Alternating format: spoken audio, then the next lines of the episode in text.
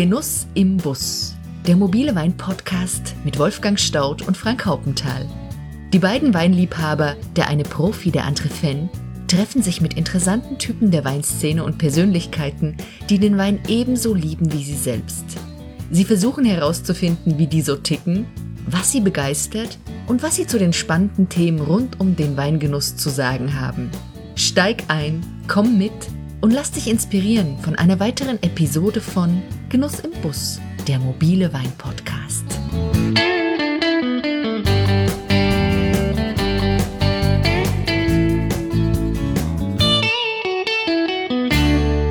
Hey, hallo und herzlich willkommen zur mittlerweile 20. Episode des Wein-Podcasts Genuss im Bus. Ich freue mich, dass du wieder eingeschaltet hast. In der letzten Episode habe ich mit Rebecca Heger gesprochen. Heute ist ihr Papa am Mikrofon. Noch leitet Joachim Heger gemeinsam mit seiner Frau Silvia das Weingut Dr. Heger in Iringen am Kaiserstuhl. Aber seine Freude ist unverkennbar groß, dass nun bald seine beiden Töchter ins Geschehen eingreifen. Es ist nicht so, dass er alt oder müde geworden ist und sich jetzt danach sehnt, Verantwortung abzugeben. Aber zu wissen, dass das Projekt Weingut Dr. Heger weitergeführt wird und nun bald zwei selbstbewusste und enorm engagierte junge Frauen frischen Wind und neue Ideen einbringen, ja, erfüllt Joachim Heger sichtlich mit Stolz und Genugtuung. Er freut sich auf die Zusammenarbeit mit den beiden und gleichzeitig findet er Muse für einen Rückblick. Einen Rückblick auf nunmehr fast 40 Jahre als Weingutschef. Wäre sein Leben nach Plan verlaufen, dann würde Joachim Heger heute vermutlich Wehwehchen kurieren, Rezepte gegen Grippe ausstellen und Schwangerschaftstests durchführen. Denn eigentlich wollte der Ehringer Medizin studieren und seinem Großvater Max als Kaiserstühler Landarzt nachfolgen.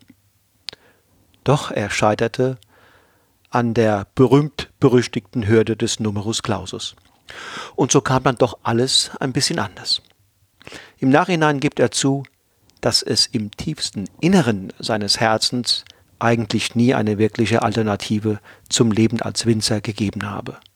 Auch wenn er das als junger Heranwachsender zunächst so nicht habe sehen wollen oder sehen können. Als er dann 1980 auf der Schulbank der Rheingauer Weinuni Platz nahm, befand er sich in illustrer Gesellschaft. Neben ihm nahmen nicht nur die Söhne vieler namhafter Winzer Platz, darunter Egon Müller, der Süßwein-Gott von der Saar, sondern auch die späteren Geisenheimer Professoren Monika Christmann und Hans Schulz. Obwohl Heger jetzt im Rückblick schmunzelnd zugibt, er sei nie ein wirklich guter Student gewesen, denkt er gerne an die Zeit zurück und sagt, die Feste habe ich ernster genommen als die Ausbildung. Kein Wunder, ist er doch ein ungemein geselliger Typ, dieser Joachim Heger, der, wie mir einige seiner Schüler berichten, immer für einen coolen Spruch gut ist. Joachim Heger ist aber zugleich auch ein sehr sensibler Mensch. Sein Radar für Stimmungen und Emotionen, auch für Botschaften, die zwischen den Zeilen artikuliert werden, ist stets scharf und auf Empfang gestellt. Wenn er allerdings seine große Begeisterungsfähigkeit und Offenheit für Neues mit ihm durchgeht, drohen seine feinen Antennen auch schon mal für einen Moment die Orientierung zu verlieren. Der mittlerweile 61-jährige Winzer macht auf mich den Eindruck, dass er in einem guten Kontakt zu sich ist zu seinen Stärken ebenso steht wie zu seinen Schwächen und auch sein inneres Kind scheint er gut zu kennen. Joachim Heger ist ein reflektierter Zeitgenosse. Einerseits emotional und offen wie ein Scheunentor für neue Ideen, neue Projekte und genauso offen für Menschen, die ihm begegnen. Zugleich ist er aber auch nachdenklich und selbstkritisch. Großartig, dass er sich kein bisschen scheut, über all diese Dinge zu reden. Auf der Heimfahrt vom Kaiserstuhl zurück in den Taunus habe ich mir den bekennenden Rockmusikfan ausgelassen tanzend auf einem Open-Air-Konzert vorgestellt und mir gewünscht, so ein Fest einmal mit ihm gemeinsam zu erleben. Hört rein in das Interview und macht euch selbst ein Bild von diesem Menschen. Wo ihr seine Weine findet und bestellen könnt, verlinke ich euch in den Show Notes zu dieser Episode. Auf geht's! So, lieber Herr Heger, ich freue mich sehr, dass Sie mich hier so freundlich empfangen haben und wir bei ganz wunderbarem Sommerwetter ungestört und gemütlich in Ihrem Probierstübchen sitzen können und uns der Frage widmen, wie geht ein etablierter Winzer mit den Herausforderungen der Zukunft um? Was hat er sich bereits einfallen lassen? Und was bereitet ihm vielleicht noch schlaflose Nächte? Bevor es losgeht, bevor es losgeht, richtig, äh, bevor wir tief einsteigen, äh, sagen Sie doch unseren Hörern mal, wo sind wir hier genau? Wo, wo, in welchem Gebiet? Wir sind hier am Kaiserstuhl in Iringen, mitten im Ort. Äh, Iringen liegt ziemlich genau zwischen Freiburg im Breisgau und Colmar im Elsass. Wir sind ungefähr äh, fünf Kilometer vom Rhein entfernt, äh, somit auch fünf Kilometer von der Grenze. Man könnte sagen, Dreiländereck, äh, mhm. vielleicht ein bisschen weiter nördlich als jetzt die Markgräfler, aber wir sind auch in 40 Minuten in Basel, in der Schweiz dann und fünf Stunden braucht man bis Mailand. Aber sechseinhalb Stunden bis ins Sauerland. Was bedeutet Ihnen der Kaiserstuhl? Der Kaiserstuhl ist meine Heimat. Im Sinne des Wortes, ich bin hier geboren. Äh, ich schlafe in dem Zimmer noch, wo ich geboren bin oder in dem ich geboren bin. Äh, mein Großvater war an der Geburtshelfer und ich war eine seiner letzten Hausgeburten. Also bei, bei mir steht im Pass oder im, im äh, Personalausweis Geburtsort Iringen. Das ist nicht mehr so häufig. Das ist ja hier ein Gebiet, der Kaiserstuhl, ein bisschen anders strukturiert als die anderen deutschen Anbaugebiete. Familienbetriebe wie, das, wie der ihrige sind ja in der Minderheit. Äh, die allermeisten, mal Winzer, Weinbauern äh, machen den Wein nicht selbst, sondern äh, das machen die Genossenschaften. Was hat das für eine Auswirkung äh, auf, die, auf das Gefühl eines Winzers, in so einem Gebiet Wein zu machen? Ja, es ist natürlich so, die Genossenschaften sind ja auch äh, aus der Not raus entstanden. Das Gebiet äh, war damals eigentlich fast geplagt von äh, Weinhändlern, die wohl auch nicht immer auskömmliche Preise bezahlt haben. Und in den 20er Jahren des vorigen Jahrhunderts gab es eben diese Zusammenschlüsse. Einer der allerersten war der Heinrich Hans Jakob, ein Pionier äh, am Bodensee, der eben die erste Genossenschaft gegründet hat. Und äh, die haben sich dann schon damals aus, am eigenen Schopf aus dem Sumpf gezogen. Also das war für die Winzer hier sicherlich was Gutes, aber äh, es hat dann auch dazu geführt, dass Baden zu ungefähr 80 Prozent in der Spitzenzeit genossenschaftlich organisiert war. Heute sind es vielleicht noch 70 äh, bis 75 Prozent. Ich kann das jetzt nicht genau sagen, aber es ist immer noch bedeutend und, und äh, eigentlich äh, gigantisch, was hier an Genossenschaftsfläche noch existiert oder, oder an Fläche, die von Genossenschaften eben äh, vermarktet werden. Bremst das die Dynamik? Mm, ich glaube, wir haben ganz dynamische Privatwinzer, die, die ihren Weg gehen und die, die viel bewegen, aber wir haben auch äh, sehr, sehr gute Genossenschaften, die äh, ihre eigenen Wege gehen und die Akzente setzen. Ich glaube auch, dass dann Umbruch ist, auch in Genossenschaften, wie bei den Weingütern auch. Es gibt eine neue Generation an Studierten, äh, Betriebswirten und auch Vermarktern, die äh, neue Wege gehen. Das heißt, die Außenwirkung des Kaiserstuhls Badens ist im Vergleich zu anderen Weinbauregionen nicht nachteilig davon betroffen. Äh, das glaube ich nicht. Es ist auch so, dass man mir oft mal ein bisschen sagt, dass wir ähm, zu wenig tun oder dass wir zu wenig wahrgenommen werden. Da ist sicherlich was Wahres dran. Aber ich glaube, dass die Voraussetzungen hier, äh, ob es den Tourismus betrifft oder auch die, die äh, Gastronomie oder die Weinwirtschaft, die sind eigentlich so gut, dass ich davon ausgehe, dass das Gebiet hier irgendwann durch die Decke geht. Also das wird entdeckt werden, weil es ist hier so schön und so fruchtbar und das Klima ist toll. Also ich denke, in den nächsten Jahren werden wir viel Positives vom Kaiserstuhl hören. Es ist unzweifelhaft schön hier. Ähm, wie hat denn das Gebiet die Turbulenzen der 80er Jahre verarbeitet? Sie meinen mit dem Glykolskandal? Ja, nein, ich meine auch vor allen Dingen die Infrastrukturmaßnahmen hier, äh, Neuzüchtungen, ähm, Süßreserve. Also das waren ja, das waren ja Jahre, die waren nicht ganz einfach und ähm, man musste es ja irgendwie verarbeiten, um sozusagen Neues richtig gut beginnen zu können. Ja, aber das war ja kein äh, spezielles Problem des Kaiserstuhls. Ähm, das war ja in ganz Deutschland so. In der Nachkriegszeit äh, war halt die Süßreserve, denke ich mal, so ein neudeutsch gesagt Tool, mit dem man äh, an den Weinen schön rumschleifen konnte und, und sie sehr fruchtig äh, ausbauen konnte. Äh, Ob es jetzt zu allen Kaiserstühler Weinen ungefähr äh, unbedingt gepasst hat, das sei jetzt mal dahingestellt. Also das war sicherlich keine große Hilfe für die Spätburgunder, für das internationale Ansehen. Die Ruhländer waren ganz tief im Keller, um die 80er Jahre. Ähm, da war der praktisch unverkäuflich mal eine Zeit lang und hat dann äh, mit äh, der Neuausrichtung und auch mit der Um Bezeichnung auf Grauburgunder, was ja eigentlich international gesehen viel korrekter und, und, und richtiger mhm. ist, eine Renaissance erlebt, wie ich es eigentlich noch nirgends äh, gesehen habe bei einer anderen Rebsorte in Deutschland.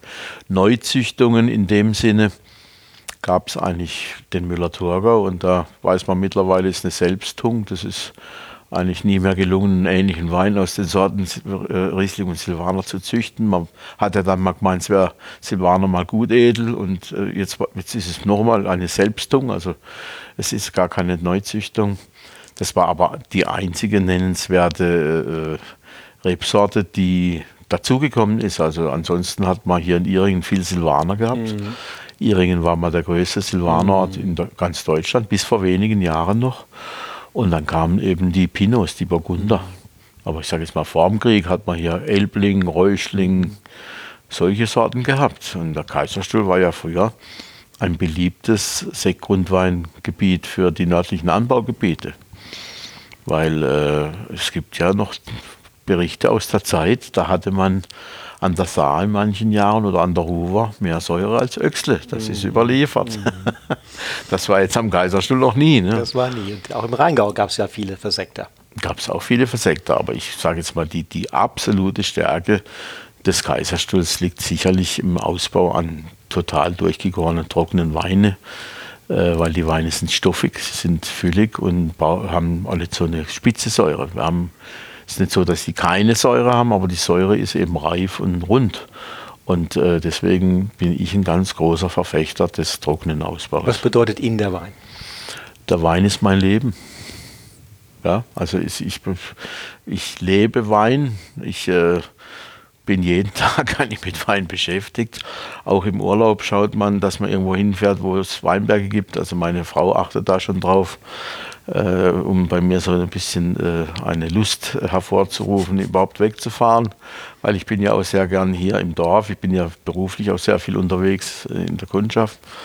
Und äh, man hat dann natürlich irgendwann mal als Winzer auch im Freundeskreis mehr oder weniger immer mit ähm, Winzern zu tun. Und wenn sie irgendwo eingeladen sind und es will einer mit einem ins Gespräch kommen, dann fragt er natürlich auch irgendwas wegen Wein oder wie sieht es denn aus dieses Jahr oder wie, was macht der Wein im Keller oder also man hat eigentlich wenig Chancen, sich dem zu entziehen. Und muss, muss es immer äh, ein Topwein sein aus den Regionen oder haben Sie auch Gefallen an einfacheren Gewächsen? Äh, das ist wie beim Essen auch. Also ich äh, gibt ja so ein wunderschönen äh, Begriff äh, geprägt vom Franz Keller Junior, der ja mittlerweile auch schon äh, weit über 60 ist. Vom Einfachen das Beste. Also wenn ich mhm. jetzt, ich kann ein ganz einfaches Gericht essen und wenn da nichts zu wenig ist und nichts zu viel und wenn das alles passt, dann kann ich mir keinen größeren Genuss vorstellen. Und so ist es auch beim Wein. Es gibt schlichte Weine, die aber äh, mir unglaublich Spaß machen, die man abendlang zecht und Freude hat. Und äh, manchmal haben sie Jahrhundertweine, Spitzenweine, die sehr kompliziert sind. Da kann man auch Gefallen dran finden, aber man hat nicht immer, sagen wir mal, jetzt die Lust, sich mit dem Wein auseinanderzusetzen. Manchmal möchte man Wein einfach mal auch wegpicheln, einfach mal trinken und nichts dabei denken. Ist schön formuliert, vom einfachsten das Beste. Wenn ja. die Zutaten passen, äh, dann kann einfaches einfaches Gericht ganz große also zu, Freude ich, machen. Ich habe mal gelesen, das Genie liegt immer im Einfachen. Also mhm. es ist einfach, die Dinge zu entkomplizieren. Und äh, das, glaube ich, ich meine, ich bin jetzt 40 Jahre fast dabei. Das ist so am Ende. Man sagt also, zu viel rumgemacht, zu viel rumprobiert und zu viel äh, vielleicht Einflussnahme oder gewollte Einflussnahme aufs Produkt äh, kehrt sich manchmal auch ins Gegenteil. Nur wenn ich manchmal kritisch auf die Top-Weine dieses Landes und anderer Regionen gucke, dann äh, muss ich sagen, habe ich manchmal das Gefühl, die sind nicht mehr so ganz leicht verständlich. Es sind oft Weine, die für viele Menschen nicht ohne weiteres ganz großen Genuss bescheren, sondern sie sind mehr dazu da, um, um ein Stück weit auch entdeckt zu werden. Man muss sich mit ihnen beschäftigen. Sie, sie sind nicht so unmittelbar so da, wie Sie das gerade von diesen einfachen Dingen beschrieben haben. Ist das auch etwas, was Sie beobachten? Oder? Ja, das, beobachte ich auch. Also man hat äh, natürlich manchmal ähm, den Eindruck, dass die Winzer vielleicht auch mit dem Rücken an der Wand stehen und äh, dass sie sich selber so unter Druck setzen, diesen Superlativ eben zu bringen immer, dass es vielleicht einen Wein hervorbringt, der die Blindprobe gewinnt, aber der Blindprobesieger ist eigentlich ganz selten der Wein, den man einen Abend lang mit Genuss trinkt. Also da gibt es Unterschiede. Und wenn ich jetzt eine Momentaufnahme habe in der Blindprobe, da ist ja der Wein, ich sage jetzt mal noch nicht mal Sekunden auf der Zunge und am Gaumen, man spuckt ihn dann wieder aus, äh, dann ist es doch ein anderer Eindruck, wie wenn ich eine Flasche Wein am Abend trinke. Und manchmal äh, würde ich mir wünschen, dass man einfach das, was wächst, äh, was die Natur einem schenkt, auch mit allen Jahrgangsunterschieden und Lagenunterschieden und auch in der Stilistik des Winzers, dass man das einfach mal dabei belassen sollte. Weil es gibt ja kaum ein anderes Produkt, was sich so vielfältig auch darstellt und, und widerspiegelt, was das Jahr bringt, was der Boden bringt. Manchmal ist es trocken, manchmal ist es feucht, manchmal hat man ein bisschen Botrytis, manchmal hat man keine Botrytis. Mal hat man frühen Austrieb, mal hat man späten Austrieb. Äh, also es ist jedes Jahr eigentlich völlig unterschiedlich und wenn man das auch schmeckt, dann bin ich eigentlich glücklich drüber, weil äh, machen Sie mal eine Jahrgangsprobe bei der Kartoffel, das geht schon allein wegen, wegen Haltbarkeitsdatum gar nicht. Also beim Wein gilt auf jeden Fall, auch das Unperfekte ist charmant. Ja. Ähm, und trotzdem nochmal zurück der Eindruck, umso mehr ich mich in die in den oberen äh, äh, Qualitätskategorien verkoste, rumtreibe, habe ich das Gefühl, die Weine sind ernster. Und wenn ich äh, mir so um diesen 7, 8 bis 15 Euro, machen die Weine auf mich einen fröhlicheren Eindruck. Mhm. Ja, das, das spielt sicherlich äh, eben dann auch in der, ja, man sagt ja immer, Qualität kommt von Qual. Und äh, vielleicht quälen sich manche Kollegen auch äh, beim Ausbau, eben da nochmal einen Punkt draufsetzen zu wollen. Äh, aber ich glaube, am Ende kehren sich die Dinge ja wieder um. Also ich habe äh, jetzt in letzter Zeit ganz fantastische, auch leichtere große Gewächse vom Riesling getrunken. Äh, es gibt viele Kollegen beim Pinot Noir, die, die streben an 12, 12,5 oder 13 Volumenprozent. Äh, man hat eben diese, diese pure Frucht, man will eigentlich gar keinen Restzucker mehr, aber das, was wir jetzt besprechen, das betrifft eh nur ein Promille der Erzeugung. Ne? Also ich meine, normalerweise ist es ja äh, ein ganz, ganz spezieller Bereich, wo man sich dann äh, da wirklich so intensiv mit den Weinen beschäftigt und wo Weine auch beschrieben werden, wo auch der Winzer dann manchmal schmunzeln muss, wenn er das liest, was der ein oder andere Journalist schreibt. Und trotzdem ist natürlich immer ein Wahrheitsgehalt drin. Jeder empfindet es anders, jeder probiert anders. Aber Also ich habe einfach festgestellt, und wenn ich jetzt ein Fünf ans Phrasenschwein zahlen müsste, da bei, bei dieser Fußballsendung, also weniger ist oft mehr. Mhm. Weshalb sind Sie Winzer geworden? Ich wollte ja gar nicht. Also ich, hatte mhm. ja, ich wollte ja früher Landarzt werden wie mein Großvater und äh, habe auf einen Studienplatz gewartet in Medizin und habe auch ein bisschen geklagt damals, äh, hat man geklagt auf, auf, freie Kapazität an Studienplätzen. Und dann habe ich mit dem Wein einfach mal so quasi, um die Zeit rumzubringen, habe ich äh, mit dem Wein mich damals beschäftigt und habe ein Praktikum gemacht im Weingut und bin dann irgendwann ein bisschen volontiert und ein bisschen zu Hause auch geholfen, bin dann nach Geisenheim, habe das aber nicht richtig ernst genommen am Anfang. Aber der Zufall wollte es, dass ich in ein ziemlich, ähm, ja, in ein ziemlich spektakuläres Semester geraten bin. Das habe ich relativ spät erst gemerkt, weil ich ja fast nie da war. Und da war der heutige Professor Schulz in meinem Semester, dann die heutige, also Schulz ist für Weinbau der Professor, ist jetzt Dekan in Geisenheim. Dann war die äh, Professorin für Kellertechnik, die Frau Dr. Christmann, war bei mir im Semester. Der Egon Müller war bei mir im Semester. Der Marcel Thürell war bei mir im Semester. Die okay. Dagmar Ehrlich war bei mir im Semester. Ich könnte das jetzt weiter fortführen und ich will auch jetzt gar keinen beleidigen, wenn ich ihn jetzt nicht erwähne. Aber es war schon, ich habe immer mal gesagt, aus alles was geworden außer aus dem Heger. Ne? Aber wie gesagt, ich, ich habe dann auch irgendwann diesen Studienplatz bekommen, um jetzt auf Ihre Frage zurückzukommen und bin dann mit meinem damaligen Mitbewohner da in diesem, in diesem, wir hatten so eine äh, WG, wie man gesagt hat, damals in Geisenheim. Und dann hatte ich einen Studienplatz in Hannover. Medizin. Medizin. Und dann bin ich hochgefahren. Und dann war ich aber eigentlich schon so angefressen und angefixt. Also ich habe es gar nicht selber zugestanden, aber eigentlich kam damals schon gar nichts anderes mehr in Frage. Und ich weiß nicht, ich habe mir das angeschaut und habe dann an allem was Schlimmes gefunden. Alles war negativ.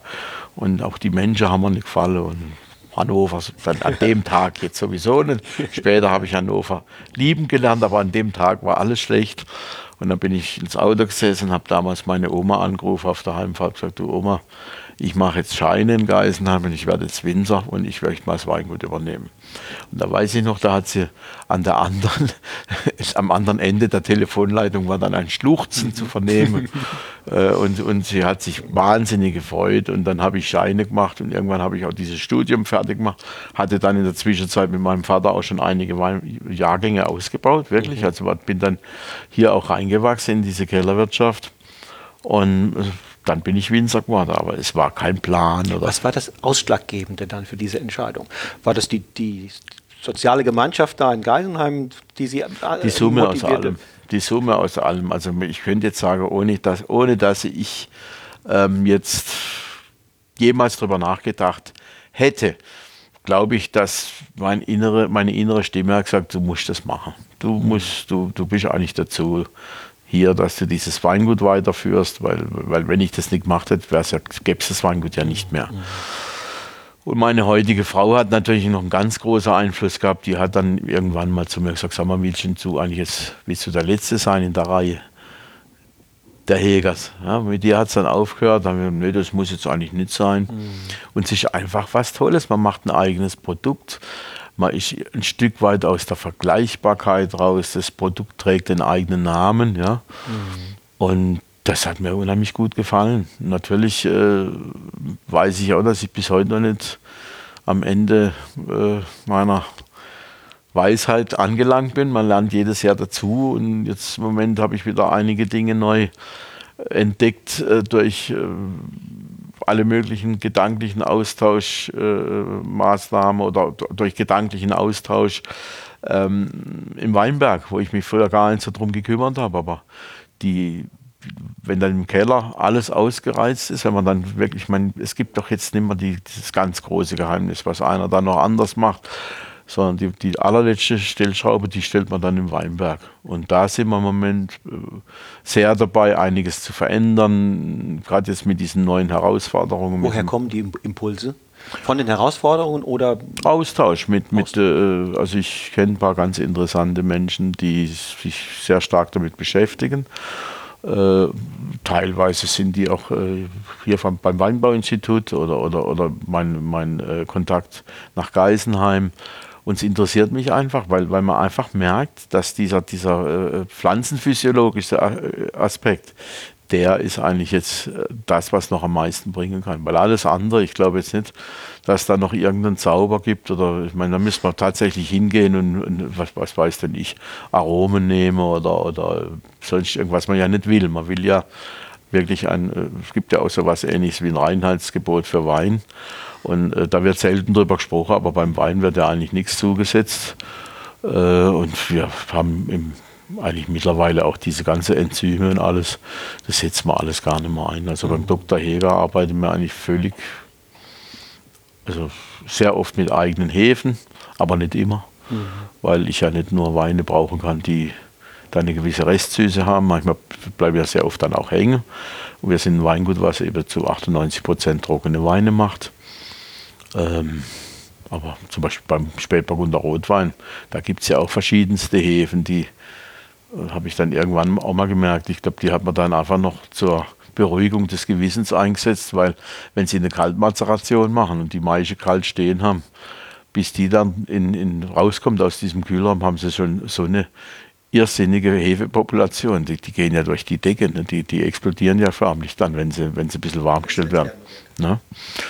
Ja, und da haben wir, also das meiste kommt eigentlich jetzt heute noch, was an Input kommt, kommt vom Weinberg okay, da liegt, da liegt möglicherweise noch Qualitätsreserven. Mhm. Aber es ist natürlich auch aufgrund von globalen Veränderungen, Klimaerwärmung äh, etc. Mhm. natürlich auch jetzt angesagt, dass man sich um die Weinberge nochmal ganz neu Gedanken macht, oder? Das ist richtig, was Sie sagen. Also wenn man jetzt gerade die letzten beiden Jahre nimmt, dann sind das schon äh, Extreme. Ne? Das sind extreme äh, Situationen, die wir so nicht kannten. Also ich bin Anfang der 80er Jahre sind wir Anfang September noch in Urlaub gefahren. Also sind wir so am 2., 3. September, dann ist man so am 25. wieder gekommen. Und dann hat man gewusst, also wir hatten relativ wenig Müller-Thurgau. Die anderen haben dann Müller-Thurgau schon gelesen. Und ich weiß noch ganz genau, das sind schon die, die Traubewagen durchs Dorf. Haben wir noch längst gar nicht dran gedacht, dass wir anfangen mit der Lese. Und mittlerweile sind wir, denke ich, nicht mehr Ende September, sondern wir sind sehr oft Ende August. Äh, also früher hat man theoretisch äh, oder nicht theoretisch praktisch hat man eigentlich Anfang Oktober wirklich angefangen zu lesen, in den meisten Jahren. Und heute sind wir eigentlich Ende August dran, da kommen unsere Erntehelfer. Und äh, wir fangen jetzt nicht mehr mit Müller-Thurgau an, sondern mit dem Pinot Noir. Wahnsinn und lesen die Spätburgunder bei Zeiten und ganz früh, um die, die äh, idealen pH-Werte zu kriegen. Sind Sie die Ersten jetzt? Oder? Also mittlerweile sind wir so früh im Dorf, dass die schon uns einen Vogel zeigen oder uns für verrückt erklären. Also früher haben sie den Vogel gezeigt, weil sie die Letzten waren? Ja, die Letzten waren. Jetzt sind wir, haben wir Vogel gezeigt, weil wir die Ersten sind.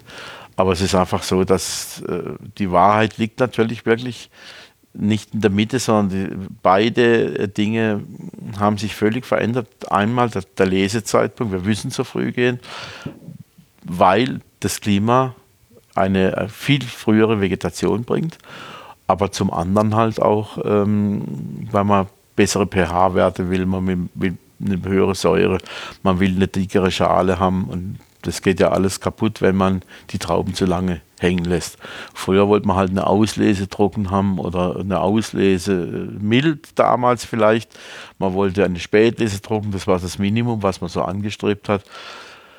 Und heute hat man natürlich durch die neue Klassifikation, ähm, braucht man sowieso nicht mehr das Prädikat, also jetzt als, als Prädikatsweinwinzer.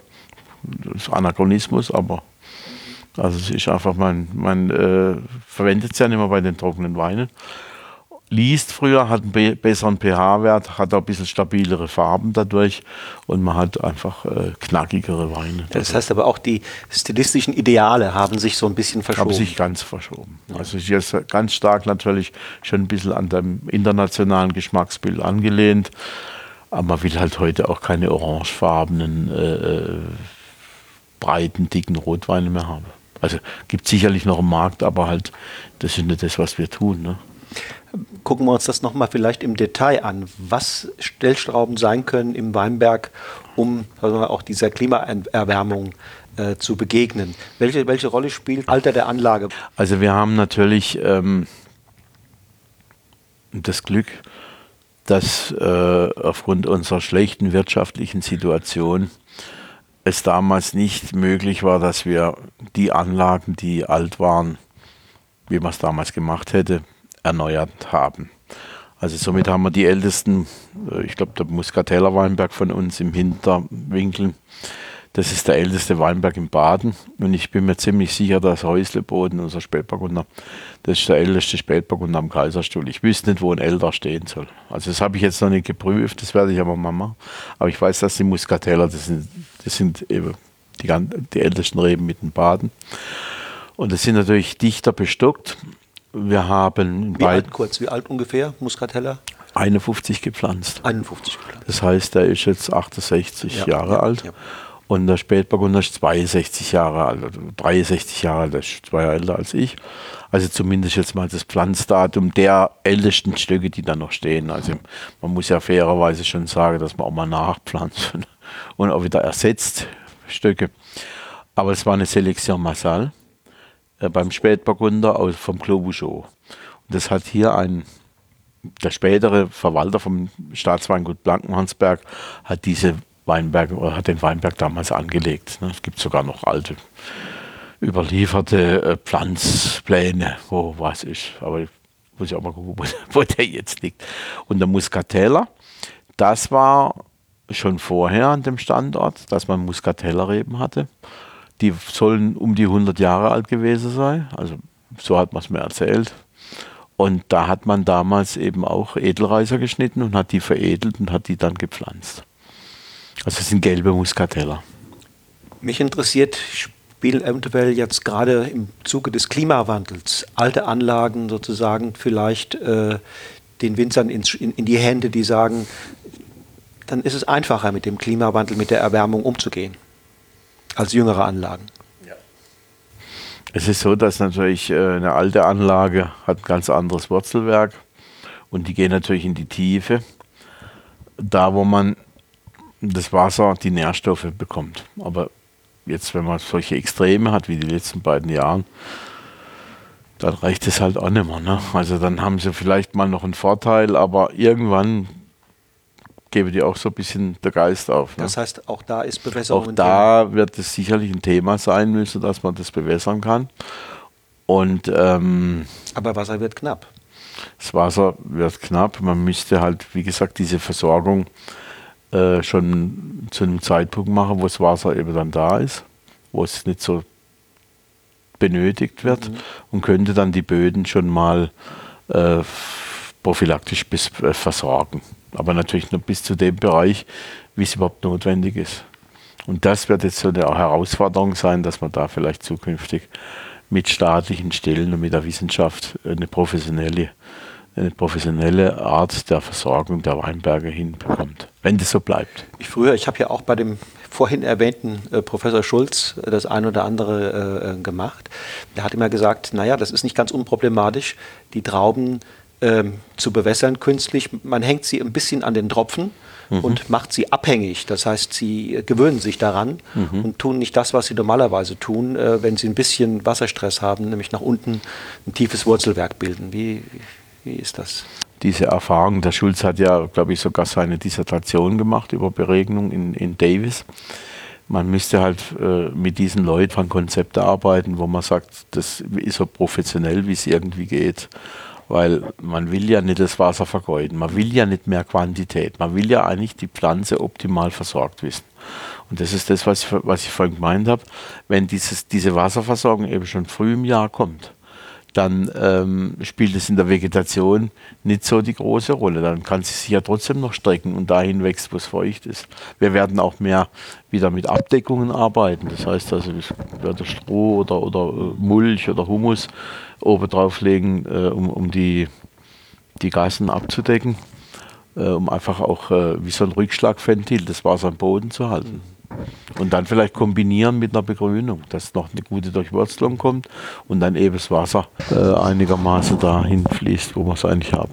andere neue Rebsorten, äh, die nochmal an wärmere Klimabedingungen angepasst sind. Ist das ein Thema? Ja, wir haben ja äh, durch einen Pachtbetrieb, den wir übernommen haben, haben wir schon seit äh, Mitte der 90er Jahre haben wir schon ähm, Merlot, Cabernet Sauvignon, Cabernet Franc. Ich habe ein paar Weinberge, die sehr, sehr heiß sind, auf Syrah umgestellt. Mhm. Aber wir haben auch, wenn Sie mich jetzt das fragen, wir haben auch eine, eine Parzelle mit Souvenir Gris, das ist so eine Neuzüchtung äh, beim Weißwein. Und den braucht man, also da haben wir überhaupt noch nie Schädlingsbekämpfung gemacht.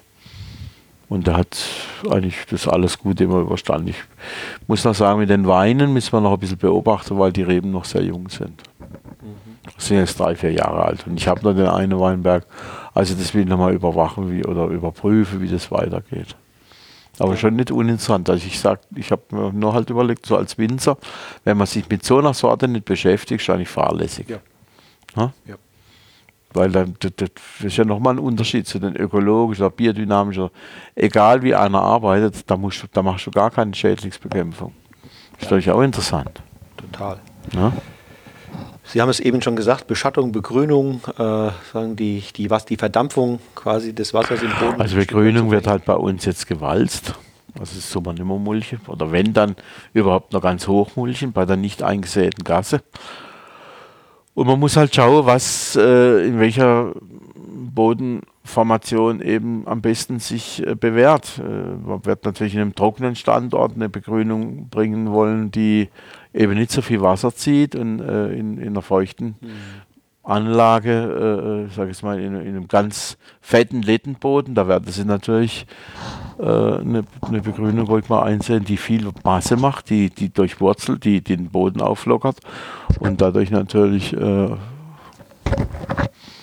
ja, und dadurch natürlich eine, eine bessere Struktur im Boden wieder zu kriegen. Also da arbeitet man dran und da arbeitet auch die Wissenschaft dran. Also diesen offenen Boden über das ganze Feld, das sehen Sie eigentlich kaum noch. Also es macht Sinn, äh, sozusagen ein Ohr an denen zu haben, die, die da an der Front arbeiten, ne? also die Immer. Wissenschaftler. Ja, Immer. Ja. Immer. Und, und zu dem Klimawandel gehört ja auch im Grunde genommen noch ein paar andere Turbulenzen. Das eine ist ja, dass wir oft im Frühjahr jetzt einen sehr frühen Austrieb kriegen und gleichzeitig äh, bis zu den Eisheiligen ja noch Gefahr besteht für, für äh, Fröste. Mhm. Ähm, kann man da auch ein bisschen was tun oder ist man dem hilflos ausgeliefert? Also man kann schon ein bisschen was tun. Also wir lassen in den tiefen Lagen, wo, wo wirklich Frostgefahr ist, da lassen wir immer eine Ersatzroute stehen. Also wenn man Glück hat, überlebe da natürlich ein paar Augen. Ähm, Kollegen von mir in der Schweiz, äh, die stellen Kerzen auf und heizen den ganzen Weinberg und machen dann wunderschöne Fotos nachts, weil das dann aussieht wie in einem also wie so ein riesiges Event von. Boy, surreal. Ähm, man kann, natürlich gibt es jetzt auch Drähte scheinbar, die heizbar sind. Also wo der Burg, die Burgrebe drüber ist, das könnte man heizen.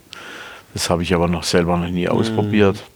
Es gibt auch die äh, Frostberegnung, das war das, was ich gerade gesucht habe. Genau, die Frostberegnung. Das gibt es auch noch, dass eine Überkroneberegnung mhm. stattfindet und mhm. dann vereist praktisch der Rebstock mit, der, mit, mitsamt der Traube und dann gibt es aber eine Isolierung durch diese Eisschicht und innen drin die Beere und, und alles Schützenswerte. Das hat dann praktisch äh, halt 0 Grad. Und 0 Grad ist nicht so mhm. dramatisch.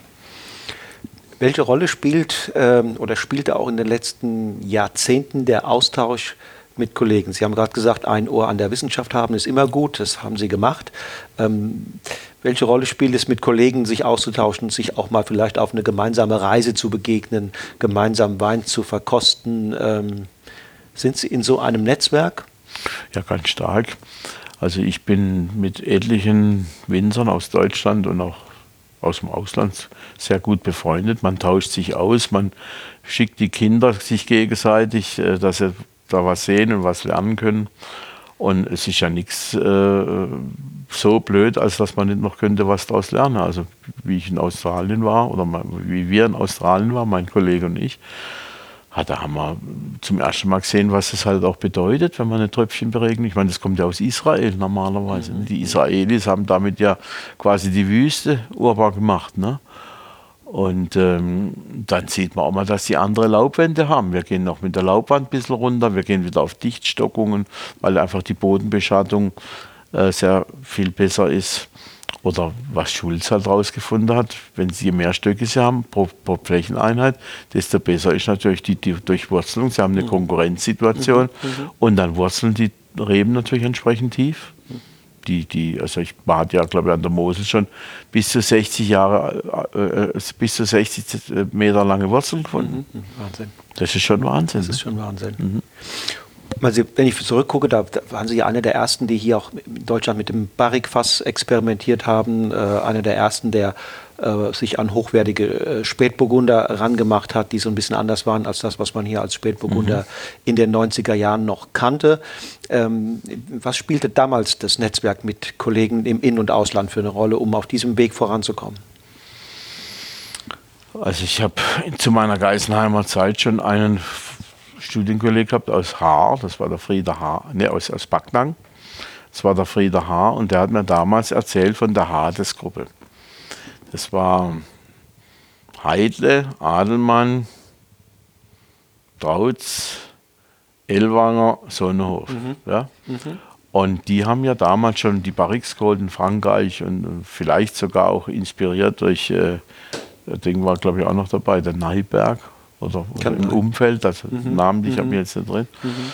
Und äh, da war ja der junge, äh, jüngere Bruder, der war ja in Bordeaux und hat mhm. äh, da auch schon mit, mit Barrix was gemacht. Und da hat man dann gesagt, ja, wollen wir vielleicht auch mal. Und das, das hat man vielleicht damals auch gemeint, das ist der Hauptunterschied mhm. zwischen unseren Weinen und den Burgundern.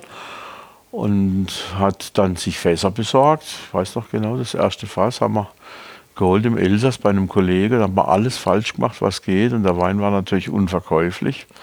Aber ich muss heute noch meinem Vater hoch anrechnen, dass er mir das nächste Jahr auch nochmal das Experiment genehmigt hat. Und da haben wir zwar auch alles falsch gemacht, aber es hatte keine, es hatte keine Folge. Also es, der Wein kam ziemlich gut. Und dann ging das eben weiter mit den, mit kam das schlechte Jahr 84 noch dazwischen. Und dann ging das weiter mit den kleinen Holzfässern, aber das allein macht es ja nicht. Das ist ja nur so, sag mal, ergänzend, so, so ein Werkzeug. Um die Trauben müssen in der Lage sein, dass sie, dass sie mit dem Holzfass auch äh, ja, tatsächlich zurechtkommen. Ne?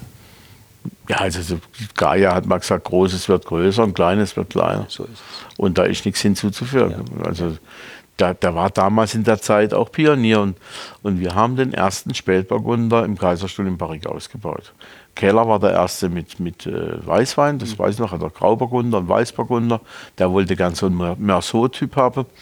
Und wir waren die erste beim Spätburgunder. Ein Fass. Damals. Und dann gab es da nicht auch um den Paul Förster herum eine Gruppe, die. Paris Forum. Ja. ja. Paul kam ein bisschen später, da mhm. kam so 5, 86 dann. Mhm. Ist auch ein sehr guter Freund von mir. Ne? Der kam damals. Und, ja, die haben natürlich, äh, war zum Beispiel der Rainer Berger aus Burgheim. Der hat damals einen Wein 87 gehabt. Das, das war einfach, das war eine Benchmark. Das war einfach nochmal was völlig Neues. Der hat da hier auch aufgemischt. Und dann kam der Huber und, und zwischenzeitlich war der Joner. Mhm. Dann kam auch mal noch der Heger dazwischen, dann kam die Winzergenossenschaft König Schaffhausen, die waren ja damals genauso gut wie die Weingüter. Und da kam einer nach dem anderen und, und äh, heute sind es natürlich unwahrscheinlich viele. Und, äh, also ich gibt, es gibt, glaube ich, kaum ein Weingut, was keine Barrix verwendet heute in Deutschland. Also beim Rotwein, Pinot Noir. Damals konnte man sich, ähm, das war die Zeit, als ich auch anfing, mich für Wein zu interessieren, als Winzer, glaube ich, noch durch ein paar spektakuläre Maßnahmen, durch eine höhere Qualität leicht in Szene setzen und wurde auch dann von der Öffentlichkeit wahrgenommen, äh, weil so viele gab es nicht. Wenn ich mir heute die Winzerlandschaft angucke, dann muss ich sagen, die Dichte an Winzern, die ihren Job sehr, sehr gut machen, ist doch eine ganz andere geworden. Und es ist gar nicht mehr so einfach für junge für junge aufstrebende äh, Familien oder, oder Winzerbetriebe da gesehen zu werden. Ähm, was ist heute die Chance? Wo liegt die? Was ja. müssen die Jungen tun? Ja, gut, halt auch gut sein. Also das ist jetzt vielleicht die banalste aller Antworten, aber sie müssen einfach gut sein. Sie müssen natürlich auch ein bisschen rumreisen, sie müssen sich äh, interessieren, machen sie zum Teil auch, sie werden ja viel besser ausgebildet, sie sind ja im Ausland unterwegs und dann halt auch einen eigenen Stil finden. Ich glaube halt für einen Winzer ist auch wichtig, dass er ein Stück weit unverwechselbar ist. Also wenn jetzt aller Wein gleich schmeckt aus dem Ort, das ist ja auch nicht interessant. Ne? Und das haben natürlich viele, viele jetzt Begriffe, die jetzt äh, mittlerweile natürlich erfolgreich am Markt unterwegs sind. Gibt ja schon eine, ich glaube, es gibt bald eine Hundertschaft deutscher Spitzewinzer. Ne? Da kann man noch froh sein, wenn man noch dabei ist.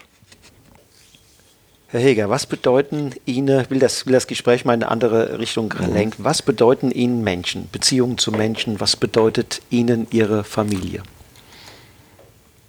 Also prinzipiell bin ich ein sehr kommunikativer Mensch. Also ich könnte jetzt nie allein sein. Meine Frau, die könnte vier Wochen auf einer einsamen Insel. Aber irgendwann hätte sie auch wahrscheinlich dann, äh, vielleicht hoffe ich, dass sie Sehnsucht hätte. Aber ich glaube das auch. Aber ich äh, falle es nicht aus. Also wenn, wenn ich allein bin, dann muss ich weg. Ich muss unter Menschen und bin kommunikativ. Aber selbstverständlich äh, bin ich sehr glücklich über meine beiden Töchter und äh, freue mich natürlich eigentlich jeden Tag, dass sie da sind in ihrer Unterschiedlichkeit, die manchmal größer nicht sein könnte. Aber ähm, mit dem einen kommt man dann eben mehr klar, mit dem anderen kommt man nicht so klar. Man findet sich auch sehr oft wieder in seinen Kindern und kann aber dann auch nicht sagen, du, ich weiß jetzt, was du gerade denkst. Ne? Also ich muss mir jetzt nicht erzählen, ich weiß, weil ich, ich habe dasselbe erzählt. Äh, also zwischenmenschliche Kontakte sind für mich äh, Lebenselixier. Sie haben ja immer an der Front gestanden. Welche Rolle hat Ihre Frau letztendlich gespielt? Meine Frau hat mir immer den Rücken freigehalten, hat sich äh, um den Laden gekümmert, wenn ich nicht da war, hat geschaut, dass das alles weiterläuft und hat mich auch immer wieder aufgebaut. Man hat ja dann auch manchmal Phasen, wo, jetzt, wo man nicht so euphorisch ist und wo man vielleicht auch mal Selbstzweifel hat oder unsicher ist. Das bin ich eher so ein Mensch, der so ein bisschen zur Unsicherheit tendiert. Und da brauche ich so jemanden, der mir sagt, so schlecht war ich ja jetzt auch wieder nicht. Mhm. Also äh, mach doch das so, wie du es meinst. Ne? Und da macht man manchmal so einen, so einen Kick. Und ähm, ich freue mich jetzt auf die Zusammenarbeit mit meinen Töchtern, obwohl das wird sicherlich für mich eine neue Erfahrung mhm. werden. Ne? Aber da freue ich mich eigentlich drauf. Weil sind die selbstbewusst, die beiden? Die sind sehr selbstbewusst äh, und die sind auch gut. Also die haben eine gute Verkostung, die wissen genau, was sie wollen. Und äh, kritisieren mich auch schon mal. Aber Sie sagen auch mal, wenn Sie zufrieden sind, dass Sie zufrieden sind mit dem, was wir machen. Und da freue ich mich dann besonders drüber. Die wollen ja beide im Grunde genommen hier sozusagen Fuß fassen, aber ja. haben ja beide unterschiedliche Wege ja. ähm, hinter sich. Ja, also meine ältere Tochter, die war zuerst in der Gastronomie unterwegs. Die hat bei Franz Keller gelernt, im Schwarzen Adler in Oberbergen. Da wollte sie schon immer hin. Danach war sie im Brenners Parkhotel in Baden-Baden und dann war sie beim äh, Caminada in Schauenstein in der Schweiz, der drei Sterne. Und ähm, war dann aber auch mal bei Gantenbein Praktikantin über den Herbst.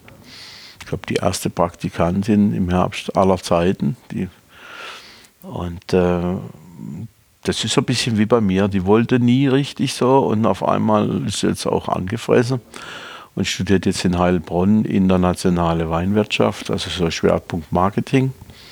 Und meine jüngere Tochter, die hat Geisenheim jetzt schon so gut wie abgeschlossen. Und die hat äh, Weinbau-Önologie studiert bei Schulz und Christmann. Mhm. Doris Rauhut war auch bei mir im Semester. Also die sind ja zum Teil alle noch da. Und da haben sie natürlich ein pflichtbewusstes, äh, eine pflichtbewusste junge Studentin, die es viel ernster nimmt als ihr Vater vorher.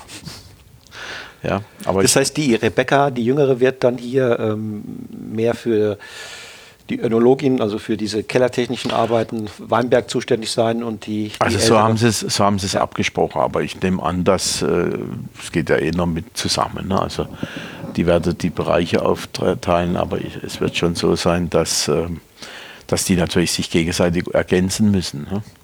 Und deswegen habe ich auch gesagt, wer hier rein will und wer, wer hier mitmachen will, der muss eine gute Ausbildung haben, eine profunde. Also ohne das geht es einfach nicht. Ne?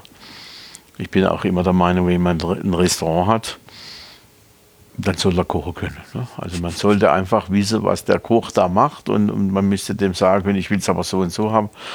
Und so war es ja bei mir auch. Also ich meine, ich habe ja von der Pike auf habe ich alles gesehen und auch gelernt und kann dann selber, wenn Not am Mann ist, auch die Pumpe noch bedienen und die Presse mhm. bedienen und mhm. diese ganzen Dinge. Und das sollten sie halt auch können. Das war mein Wunsch.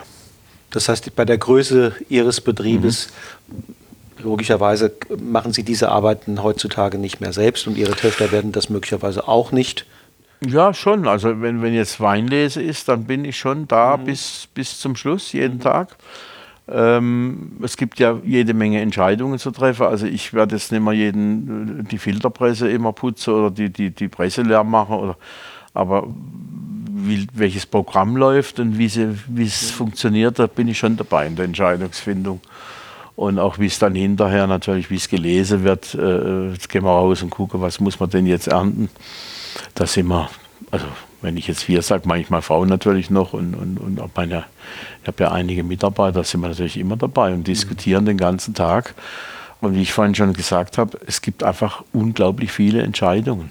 Machen wir manche Standsaft, machen wir keine.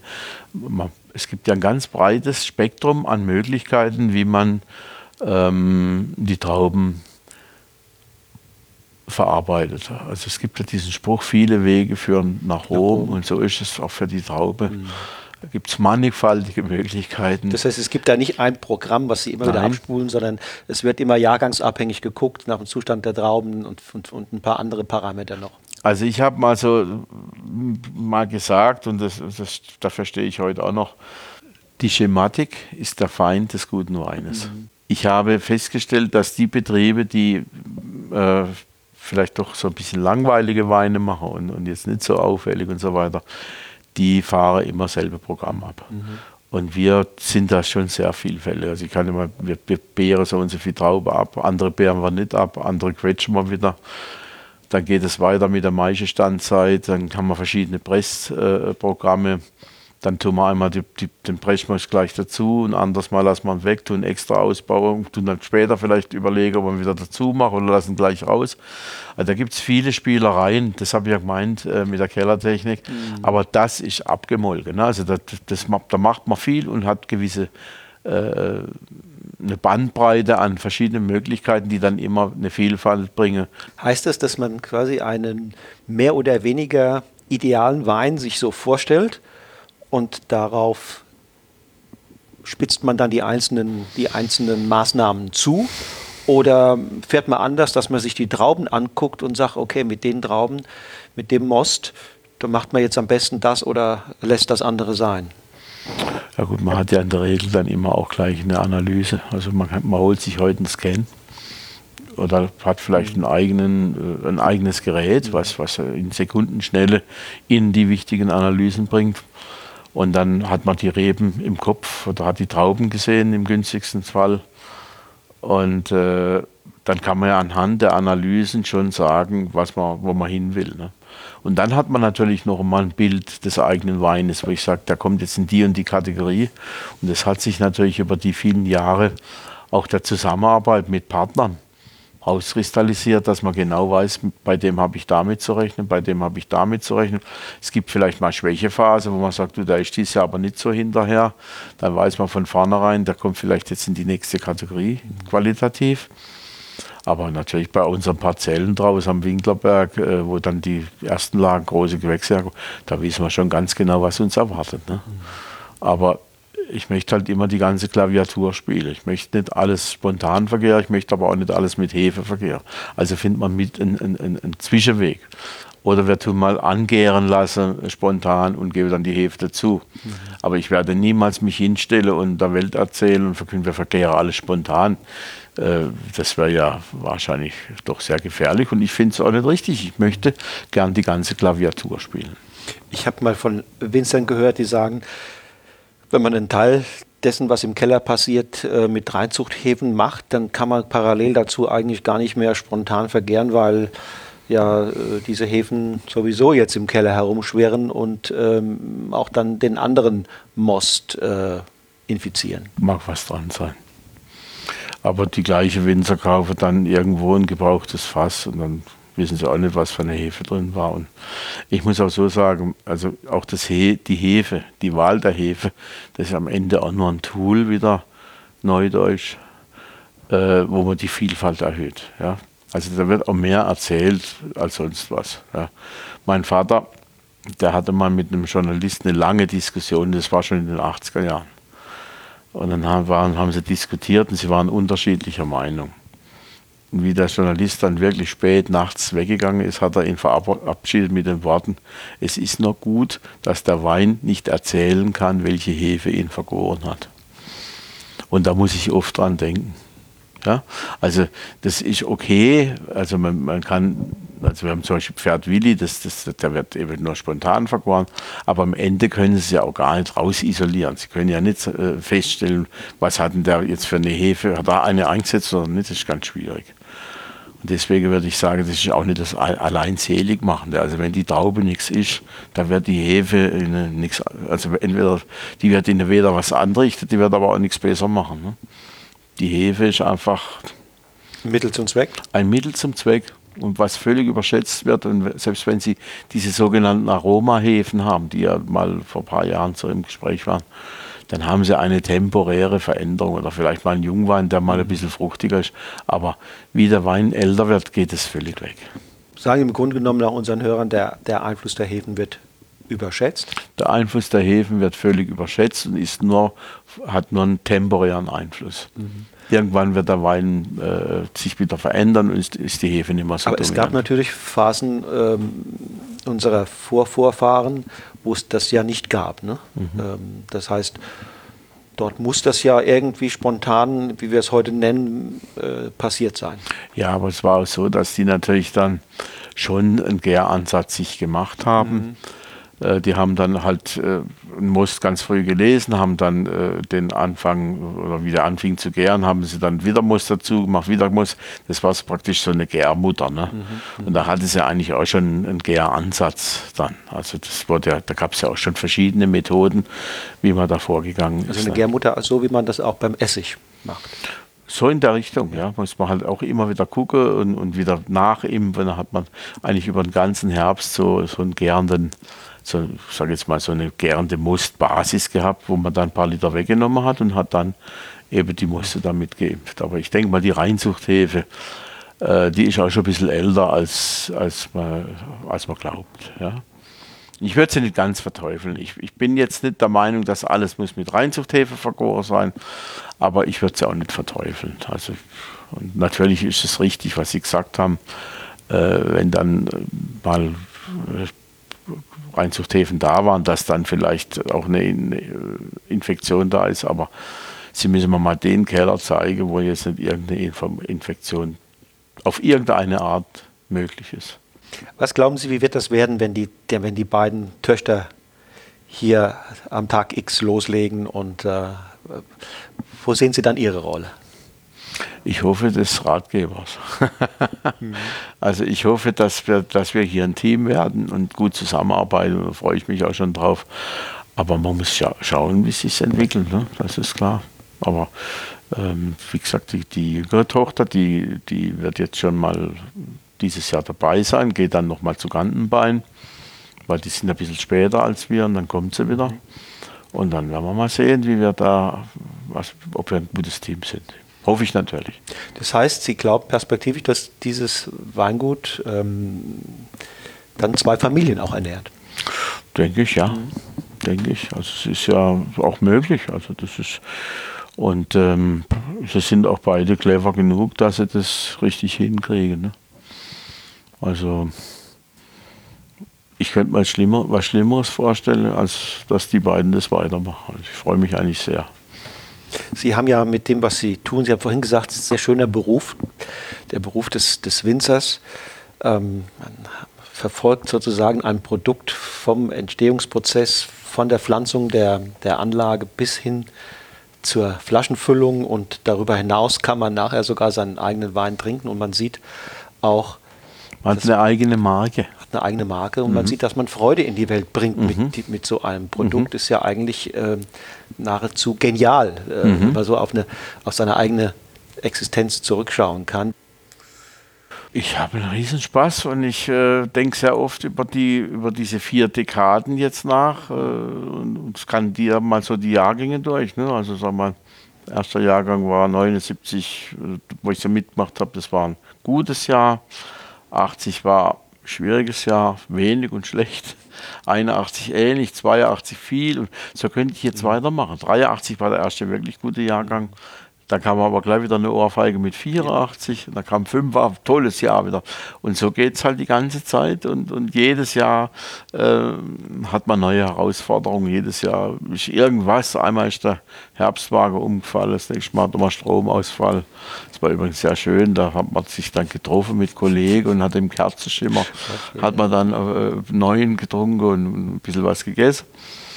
Ähm, und dann war wieder mal irgendwas. Also es gibt man hat auch unterschiedlichste Leute gehabt zum Ernten. Früher war das natürlich viel internationaler. Da hatte man Leute aus Irland, wir hatten Neuseeländer, wir hatten Brasilianer, weibliche, also Brasilianerinnen, waren riese Auflauf im Dorf. Dann, da war eine wahnsinnig hübsche dabei und da muss man fast noch absperren nachts, dass sie ihr Ruhe gehabt hat. Und, ähm, und so hat man halt viele, viele Erinnerungen, weil man ja dann plötzlich mit ganz anderen Menschen wieder arbeitet. In den letzten Jahren hat man halt äh, hauptsächlich die Leute aus Osteuropa und da sind wir wirklich sehr, sehr froh, dass die immer wieder kommen, mhm. weil die auch eingearbeitet sind. Das sind ja praktisch immer dieselben, die jetzt kommen. Ne? Und ähm, man kriegt ja fast keine Leute mehr.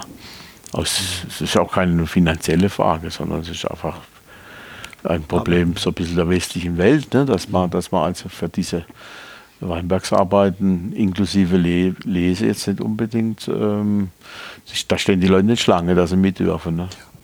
Welche ihrer Persönlichkeitsmerkmale oder Tugenden oder Temperamente von ihnen waren, wenn sie zurückgucken, hilfreich und, und wo würden Sie sagen, ja, das ist das gehört zu mir zwar, aber das war vielleicht nicht immer ganz so unproblematisch. Ja, es ist ja so, dass man gewisse Charakterzüge hat und die sind ähm, manchmal ähm, Hilfe und Fluch zugleich. Ne? Also ich habe Eigenschaften, also ich bin natürlich extrem experimentierfreudig, wollte immer Neues, immer, immer wieder was anderes und habe immer ausprobiert und, und da ist man aber auch oft mal auf die auf Deutsch gesagt, auf die Schnauze gefallen. Mhm. Und dann ging es auch nach hinten los. Haben wir auch viel Lehrgeld bezahlen müssen. Äh, ich bin bestimmt auch ein zu gutmütiger Mensch. Also ich äh, freue mich unheimlich gern mit, mit Leuten an, mit dem Personal und bin mit jedem gleich per Du. Und das ist mir auch nicht immer gut bekommen. Ja. Aber es hat mir auch natürlich auch Freundschaften aufs Leben gebracht, die heute noch kommen. Also ich habe ja, oder sage ich jetzt mal, in meiner äh, Ägide sind ja 150 Leute hier als Praktikant, als Lehrling äh, ausgebildet worden. Da habe ich bis auf ein, zwei mit jedem noch Kontakt. Äh, das ist dann, dann wieder was Positives, wenn man äh, eben vielleicht äh, sehr offen und kommunikativ mhm. ist. Ja, und äh, ich bin, glaube ich, schon sehr ehrgeizig. Also wenn es was das Produkt betrifft. Ne? Ich bin auch wenn manche nicht den Eindruck haben, bin ich trotzdem sehr ehrgeizig und ärgere mich wahnsinnig, wenn es mal nicht so klappt und wenn man nicht verstehen kann, warum. Also das ist ja bei uns oft der Fall, dass man eben die Summe eines Jahrgangs äh, präsentiert bekommt in der Traube und man hinterher auch nicht immer weiß, warum es der Wein sich so und so entwickelt. Man kann es sich manchmal gar nicht erklären. Und ähm, da bin ich schon manchmal ziemlich sauer. Da hintersinnt man sich natürlich, was ist, da, was, was, was ist denn jetzt hier los? Wieso schmeckt er jetzt so und so und hat nicht die Qualität, wie es ja vorher ist manchmal nicht rational zu begründen. Es gibt viele Dinge, es gibt so etwas Mystisches beim Wein. Also sie stechen zum Beispiel Wein ab, das wird jetzt viele Lache über das, was ich sage, aber mhm. sie stechen jetzt einen Wein ab aus einem 5000 Liter Tank oder Fass in zwei also nehmen wir Tank, weil da gibt es weniger äußere Einflüsse.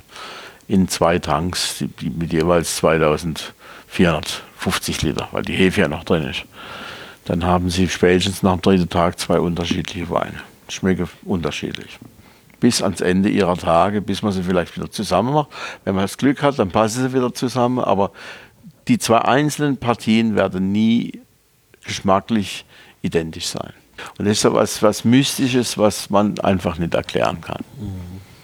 Das ist das mit dem Wein. Also es gibt da immer noch, man kann vieles beeinflussen, man will ja auch immer, man hat ja so einen Kontrollwahn dann bis in die Gärung, man guckt dann jeden Tag, wie viel Öxler hat er abgebaut, wie macht er hoffentlich keinen Säureabbau während der Gärung und so weiter.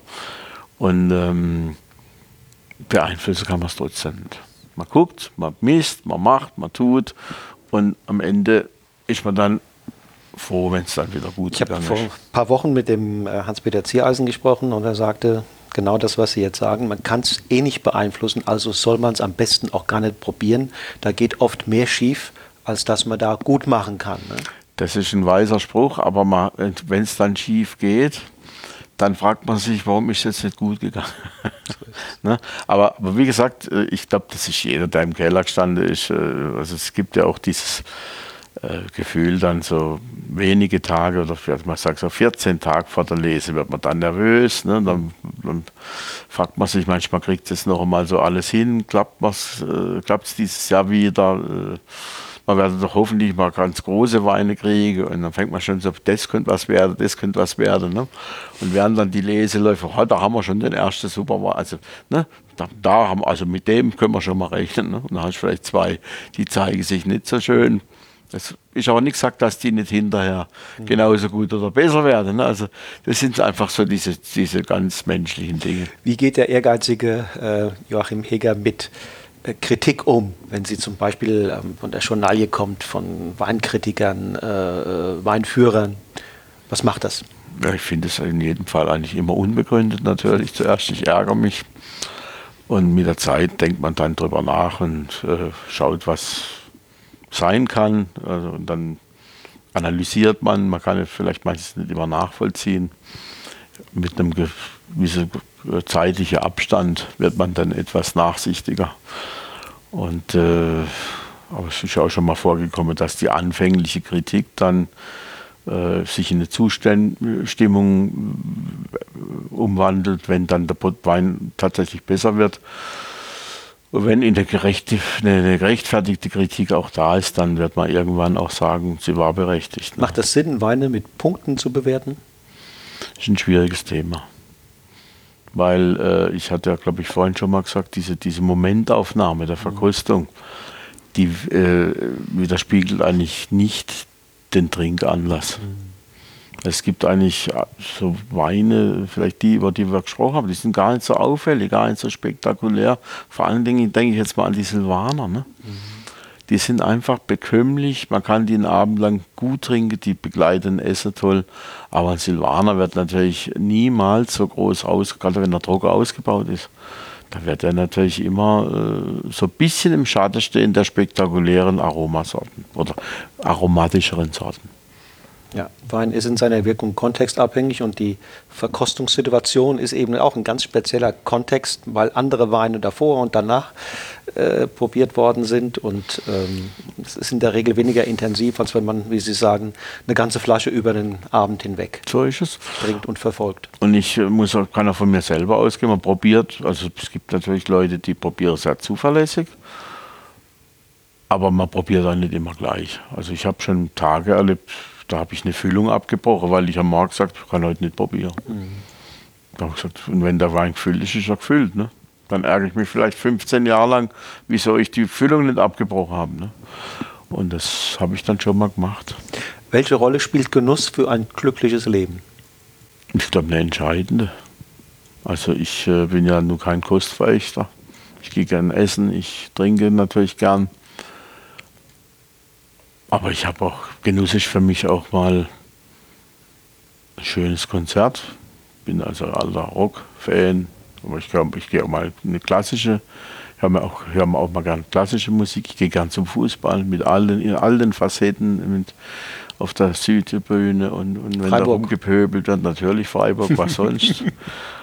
und ähm, das ist für mich auch Genuss. Genuss ist eigentlich, finde ich, äh, der Urquell des Lebens der, der Genuss ähm, muss eigentlich sein. Das ist die Triebfeder.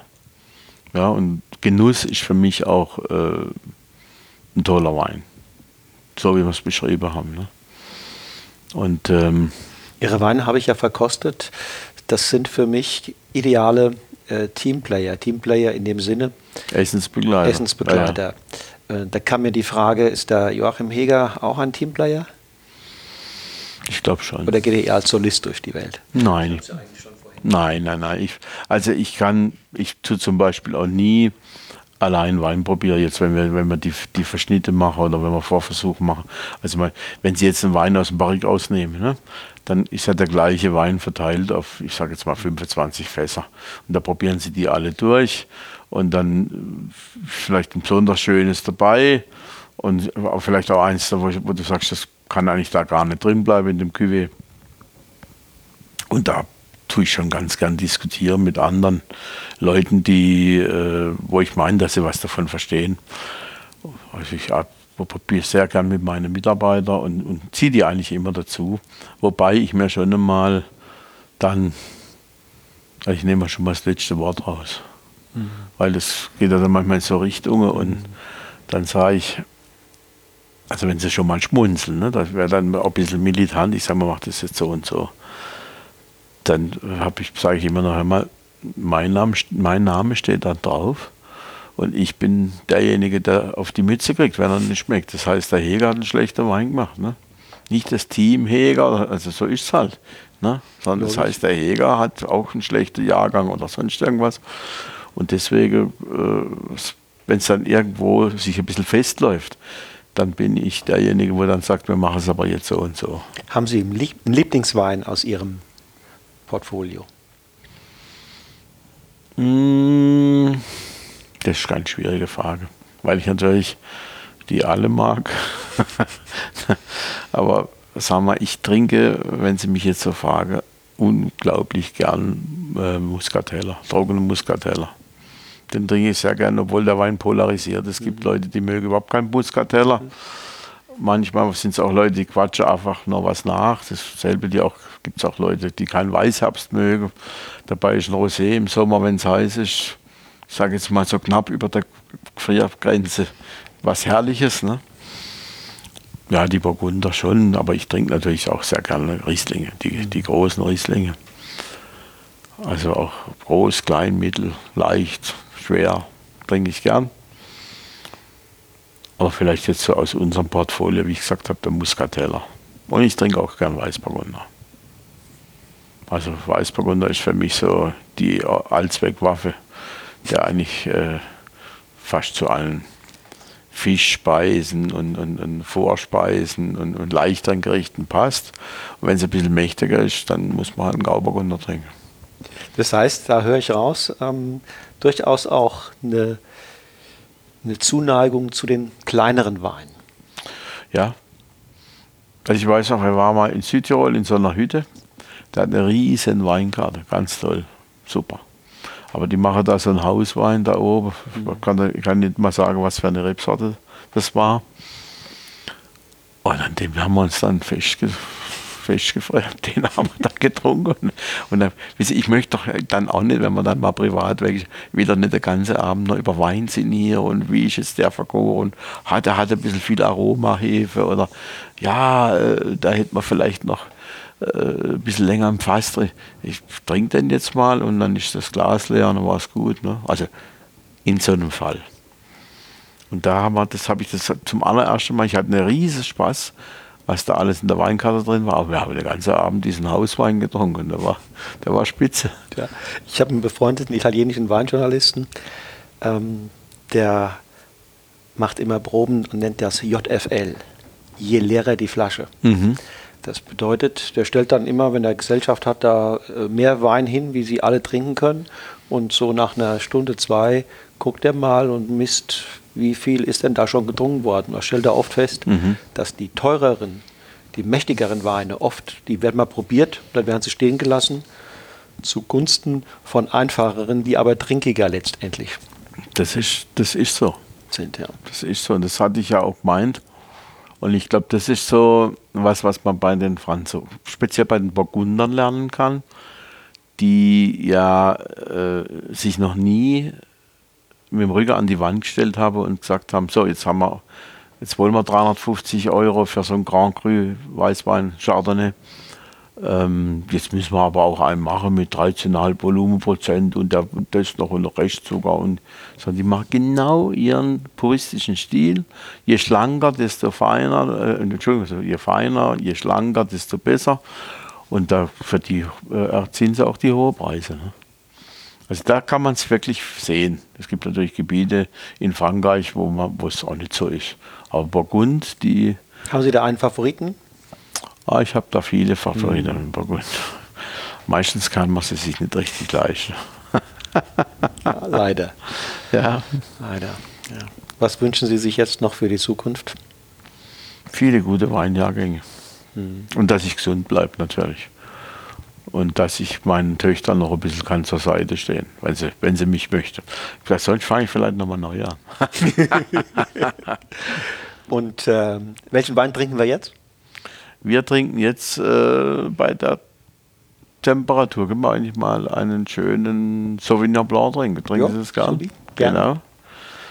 Also, jedenfalls, mir hat es Spaß gemacht. Ich sage ganz herzlichen Dank schön, dass Sie sich Zeit genommen haben, ich hier sein durfte. Das war meine Freude. So, ihr Lieben, ich denke, dem ist nichts hinzuzufügen. Und weil sicher manches zum Nachdenken anregt, will ich euch an dieser Stelle mit euren Gedanken alleine lassen. Wir hören uns in 14 Tagen mit einem weiteren spannenden Interview wieder.